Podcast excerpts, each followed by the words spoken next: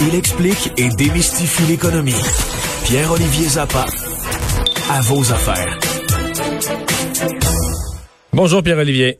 Bonjour Mario. C'est le plus gros employeur ou un des plus gros employeurs de la Côte-Nord qui se retrouve en grève. Oui, la mine du Mont-Wright à Fermont qui est opérée par ArcelorMittal. En fait, les 2500 euh, syndiqués euh, d'ArcelorMittal qui travaillent dans la mine, qui travaillent euh, dans celle de Fire Lake, qui travaillent à Sept-Îles aussi, ben, sont en grève. C'est oui, c'est le plus gros entrepreneur sur la Côte-Nord et c'est immense, Mario. chaque jour, on sort de la mine du Mont Wright euh, à Fermont, euh, l'équivalent de 100 000 tonnes de fer. C'est 20 millions de dollars. Qui, se vend, qui se vend à bon prix le fer ces, ces semaines-ci, là? 200 dollars la tonne de fer, euh, le concentré de fer en plus qui est extrait à la mine du Mont Wright est d'une excellente qualité. Alors tu t'imagines, c'est 20 000 dollars par jour qui sort de la mine. je m'étais rendu il y a trois ans à Fermont rencontrer le, président d'ArcelorMittal de l'époque, faire un, un long reportage. Et il, m'avait dit, euh, et je suis pas certain qu'il voudrait que je répète ça aujourd'hui, que cette mine-là, c'était une machine à imprimer de l'argent. Et à l'époque, cette mine-là n'était même pas, euh, en fait, les, prix de les, prix du fer n'étaient n'étaient que de 60-70 dollars la tonne. Aujourd'hui, on est à 200 dollars la tonne. Et là, les travailleurs étaient euh, sans convention collective, renégociaient, demandaient des hausses de salaire qui correspondaient en quelque sorte à la hausse du prix du minerai de fer. Donc, vous veulent eux aussi leur part du gâteau. Mais est-ce qu'ils sont prêts? Est-ce que leur salaire, de, si le minerai de fer tombe à 100, est-ce qu'ils sont prêts à couper leur salaire de moitié?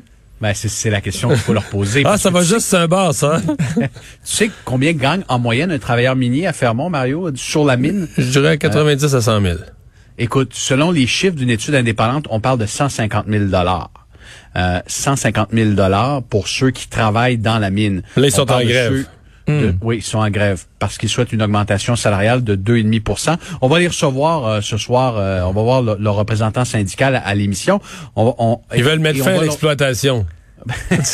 Ben, écoute, mais 150 000 dollars. Puis tu sais, tu connais le fly-in fly-out, Mario, donc 14 jours au ouais. 14 jours à la maison, 14 jours à la mine. Donc la plupart des, il y a trois ans, j'avais eu l'occasion de parler avec des euh, des gens qui conduisent là-bas des 400 tonnes, là, tu sais, les immenses immenses camions sur la mine. Euh, il y avait une jeune femme qui m'avait parlé de son salaire à l'époque, qui était autour de 140 000 dollars par année. parce qu'il y a beaucoup de femmes qui conduisent les camions, hein? Oui, il y a des camions, il y a beaucoup de femmes, euh, jeunes femmes qui, qui travaillent sur la mine. C'est un travail de précision beaucoup. Euh, et bon, 140 000 dollars par année, 14 jours à Québec, 14 jours sur la mine, transport payé, hébergement payé à Fermont dans les installations d'ArcelorMittal. Les trois repas également sont fournis. Alors, il y a des gens qui, euh, qui font beaucoup d'argent en travaillant sur la mine. Euh, on tentera de comprendre leurs revendications ce soir parce qu'en ce moment, euh, ils ont d'excellentes conditions, bien que ce soit un rythme de, de vie qui soit pas idéal, évidemment, pour une, famille. La famille, mmh. ça, c'est certain, c'est certain. Le deux semaines là-bas, il travaille fort. Oui, oui. Pendant le deux semaines. puis il fait froid. Il fait froid. Oui, il fait je sais pas. parce qu'il fait froid l'autre. Il neigeait, je pense, aujourd'hui.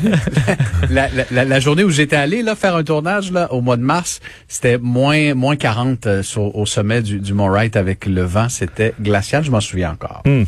Euh, et de la nervosité beaucoup sur les marchés aujourd'hui. Pourquoi? Ouais, ben, écoutez, on, on, voit aller les mouvements depuis une semaine. Là, il y a beaucoup, beaucoup de nervosité. Le Nasdaq, je te donne un exemple, l'indice qui rassemble les valeurs technologiques sur Wall Street, donc des sociétés comme Apple, Facebook, Google.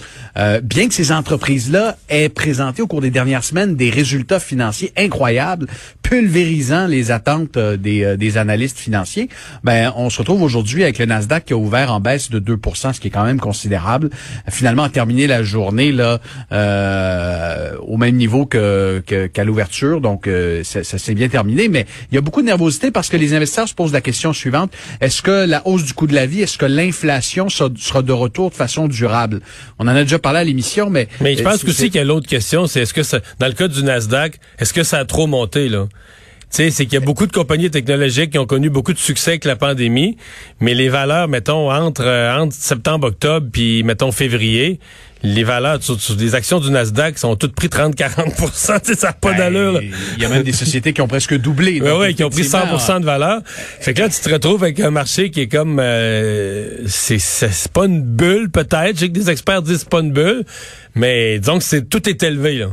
Et le marché est très cher et, et, je veux vous mentionner ça. Ce matin, je regardais sur CNBC euh, une entrevue avec Stanley Druckenmiller, qui est un grand euh, gestionnaire de fonds euh, euh, aux États-Unis, et lui disait, pour la première fois de l'histoire, je sens que il y a, y a, une réelle déconnexion. Puis lui disait, et puis c'est un gars qui gère des milliards et des milliards de dollars. D'ici la fin de la, d'ici la fin de l'année 2021, je vais probablement avoir retiré tous mes investissements en bourse.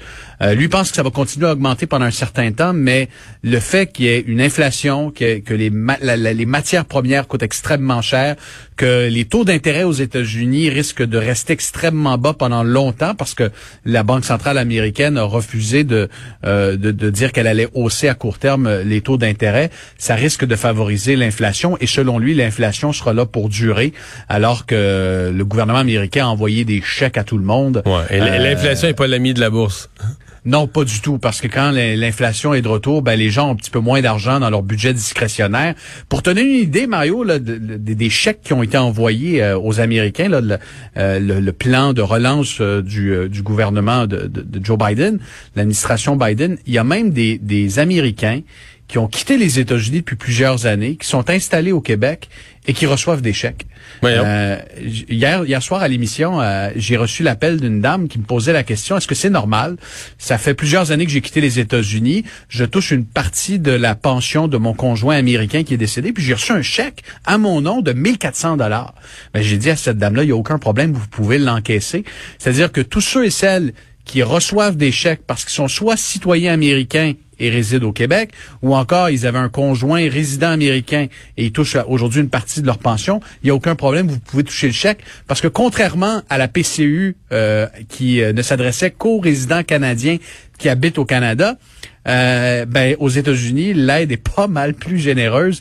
Tous les Américains, peu importe où ils se trouvent sur la planète, s'ils ont euh, rempli des déclarations de revenus au cours des dernières années aux États-Unis, ben, vont recevoir un gros chèque de 1400 dollars signé Joe Biden. Conclusion, je m'étais trompé durant toute la dernière année. Justin Trudeau est finalement un économe. Merci Il est beaucoup. cheap, Mario. Merci beaucoup. Il n'y a pas de quoi. Bye bye. Et